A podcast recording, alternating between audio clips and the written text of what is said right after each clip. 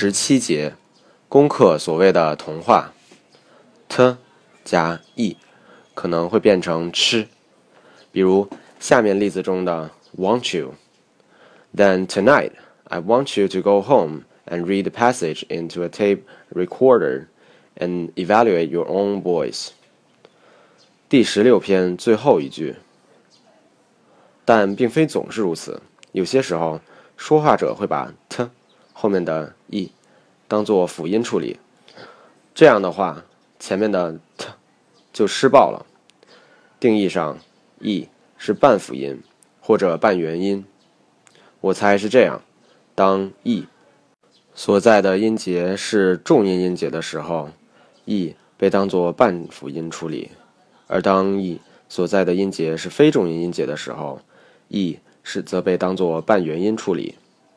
比如，下面这个已经听过的句子中，之前已经听过 that 中的 t 后面尽管跟着 e，但是 t 是失爆了，而不是与 e 结合产生的童话。I hope you've all finished reading the assigned chapter on insurance. so that you are prepared for our discussion today. 第二篇第一句的加 e 也一样，很多的时候的与 e 结合会变成 z，但另外一些时候并不产生音变。比如下面这个句子：What should you do then on those sleepless nights？第二十篇第十句。这句话里面，what 末尾的 t 与 should 前面的 sh 结合，变成了 ch，而 should 末尾的 d 与后面的 you 结合成了 do。由于 you 被弱读，后面的 do 被强读，这句话里面的 d 加 e 组合，并没有因产生音变而变为 z。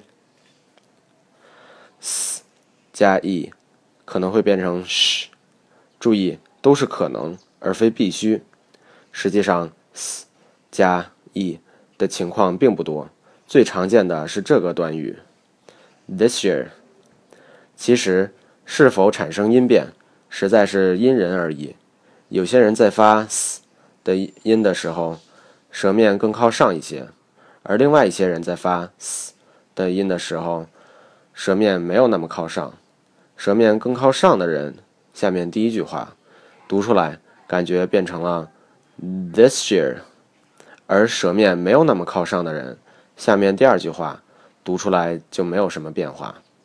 其实，即便是同一个人说话，也不一定总是一模一样的。比如，他也可能有时候舌面更靠上一点，而另外一些时候没有那么靠上。As the committee in charge of this year three planning project, we have several items on our agenda. 第九篇第二句 When you entered as first year students this year, the school assigned you to a dorm and a roommate. 第四十篇第二句能够自然而然地发出这些因童话而产生的声音的关键，在于 t 的 s 的舌尖起始位置必须是正确的。比较一下 t 和 ch 的舌尖起始位置，就知道这两个音的舌尖起始位置是大致相同的。而如果把 t 读成中文的 t，那么舌尖起始位置就是在牙齿上，而非牙龈上。那么无论如何都发不出自然而然的童话了。唉。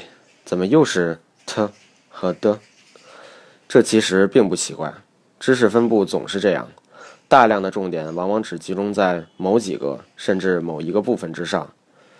例如，英文语法书中，差不多有三分之二的内容是关于动词的，也是同样的道理。